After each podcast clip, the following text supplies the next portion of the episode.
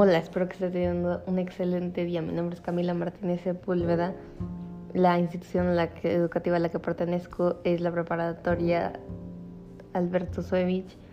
Eh, mi profesora es eh, la licenciada Gisela Yasmin Villarreal Sánchez y estoy en la clase de Análisis Histórico de México. Bueno, el podcast de hoy está eh, centrado en los gobiernos de la revolución y en la formación del Estado mexicano.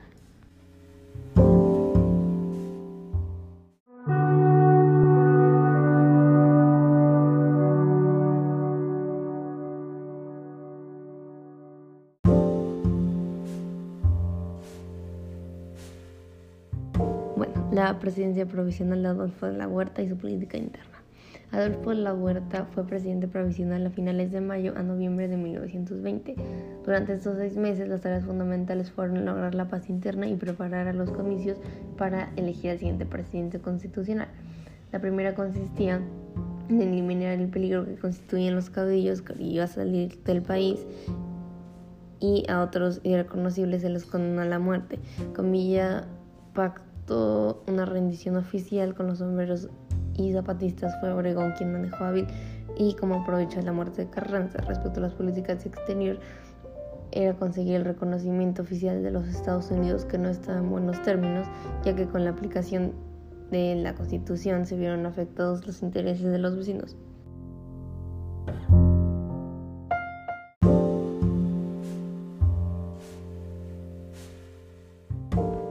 Ahora continuaremos con la presidencia de Álvaro Obregón y su política interna.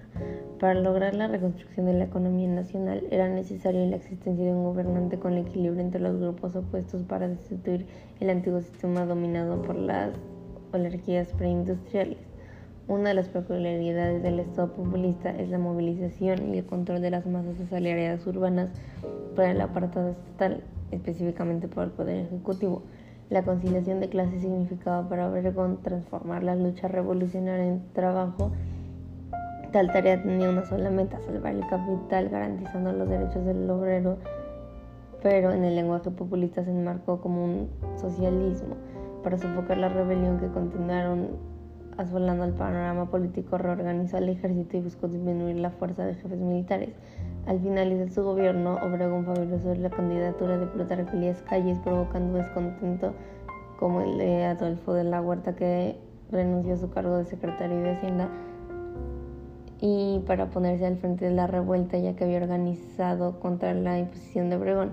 En marzo de 1924, el movimiento fue liquidado gracias a la inhabilidad de Obregón. Calles habría de ser el próximo presidente destinado a continuar su obra.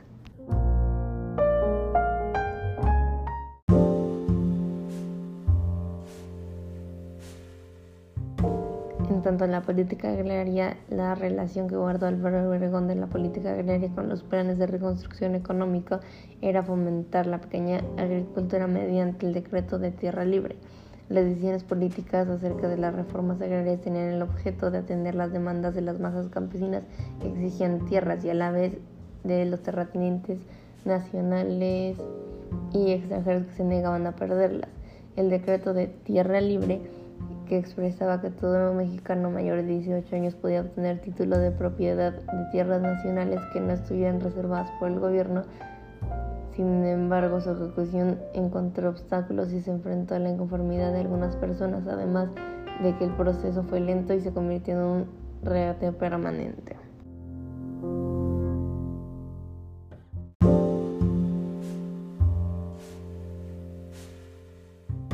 Ahora continuemos con el movimiento obrero. El movimiento obrero adquirió un carácter político respaldado de la CROM, que combatió las organizaciones independientes rivales como la Confederación General del Trabajo, CCT, o las católicas. No obstante, a pesar de su poder, no llegaba a controlarlos.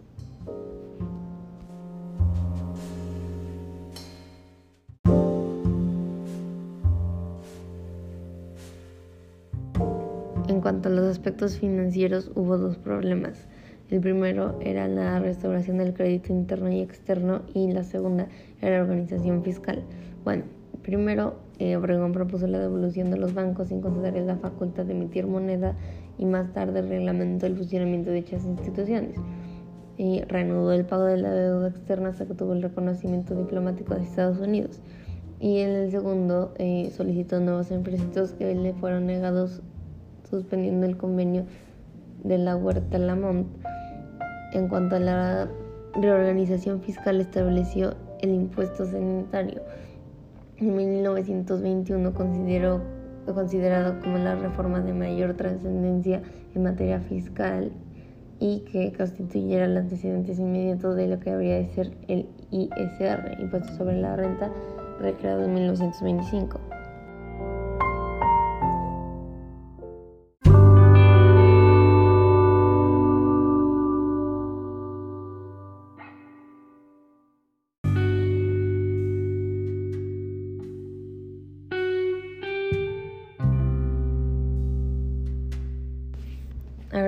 Hablar respecto a la presidencia de Plutarco Elías Calles, el populismo de Calles.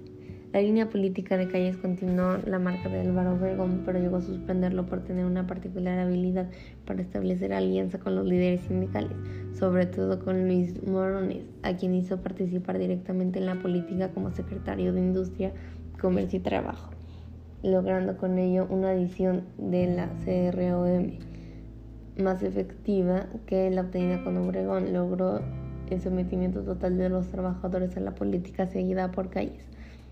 El hecho de que los sindicatos estuvieran en la política no significaba que no hicieran política, sino que constituían el instrumento para afianzar su poder y daba sentido a su laboral conciliadora que beneficiaba al desarrollo de las empresas.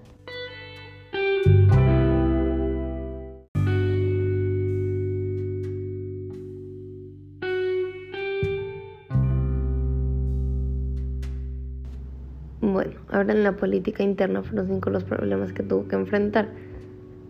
Y debido a la situación de la crisis política que sobrevivió a raíz del asesinato, con notable ausencia, Calles solo se obtuvo de considerarse para ocupar el lugar del liderazgo que dejaba Gacio Obregón, sino que supo utilizar el hecho de la desaparición del último caudillo para anunciar en el mismo informe que el país debía pasar una vez por todas de las condiciones históricas del país de un hombre de la nación de instituciones que habría de dejar atrás era de los caudillos. No obstante, México siguió siendo el país de un solo hombre y ese fue el, el, el propio Calles en los seis años de su maximato.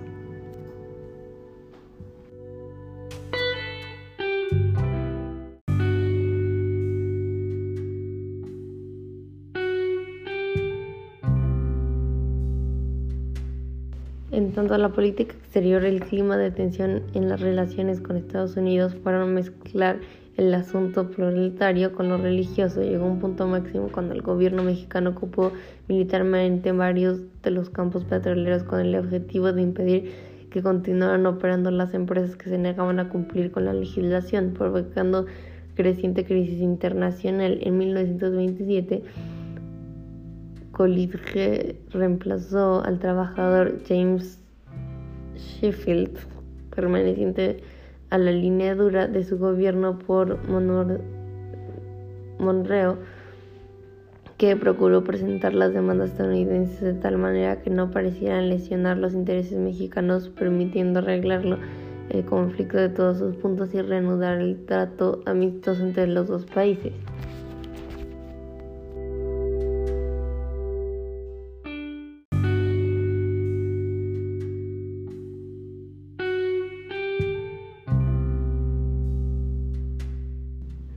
Economía y sociedad. La labor financiera de Alberto Pani, quien se había encargado de la Secretaría de Hacienda, sus objetivos fueron saneamiento y equilibrio en la hacienda, búsqueda de una correcta política financiera, devolución de bienes o manos privadas, creación de impuestos sobre la renta, creación de instituciones y prácticas financieras.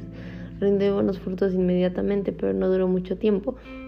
Las finanzas mexicanas dependían en gran medida de los impuestos del petróleo y la competencia comercial de Venezuela y Colombia, la sobreproducción en Estados Unidos, la política nacionalista de México y la disminución de producción de petróleo llevaron a la economía entrar en una crisis de la cual no se recuperarían completamente sino hasta la época de la Segunda Guerra Mundial.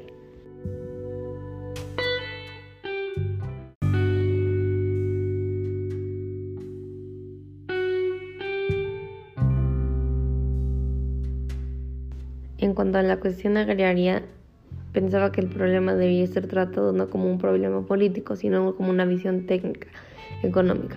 Bajo la dirección del Estado lo llamó la solución integral.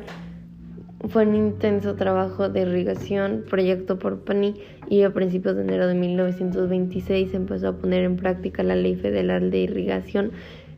Los tres propósitos eran el primero, incrementar las áreas cultivadas para asegurar una mejor producción agrícola.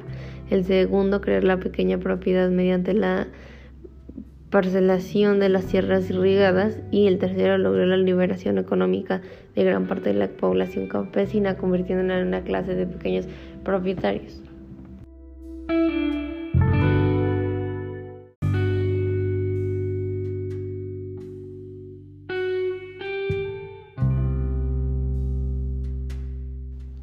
Ahora continuamos con la educación. La obra que iniciará Vasconcelos, basadas en el propósito de llevar las enseñanzas a las clases populares, fue continuada por eh, José Manuel Puti y Moisés Sáenz, quienes ocuparon la Secretaría de Educación Pública. La escuela rural fue inspirada en el método de la escuela activa creado por un pedagogo y filósofo estadounidense John la escuela rural de Moisés Sanés, planeada ya por Vasconcelos, tenía como principal objetivo enseñar a vivir a los campesinos, convirtiéndolos en personas industrializadas, útiles y fieles a la nación mexicana para que colaboraran al desarrollo integral de estos. En 1927, Sanés enfrenta con realidad el fracaso de la escuela rural. Las cosas fueron porque carecía, de cooperación por parte del resto de las instituciones administrativas.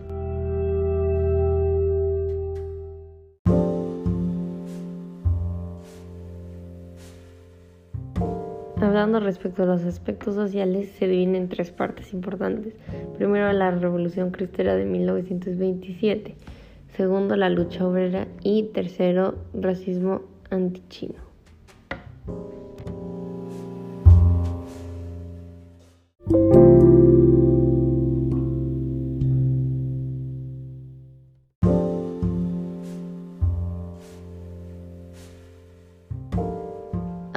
Hablaremos respecto al maximato y el inicio de la institucionalización de 1928 a 1934. Bueno, las características generales del maximato. Se denomina maximato al periodo de 1928 a 1934, durante el cual la política mexicana estuvo dirigida por el hombre fuerte, en el cual se convirtió Plutarco Elías Calles, después de la muerte del último caudillo Álvaro Obregón. La influencia de Calles sobre el presidente en turno fue decisiva y casi podía considerarse como la prolongación de su mandato e incluso con mayor libertad de acción, ya sin la sombra del último caudillo. La influencia de Calle sobre el presidente en turno fue decisiva y las características se dividen en tres etapas de la política interna.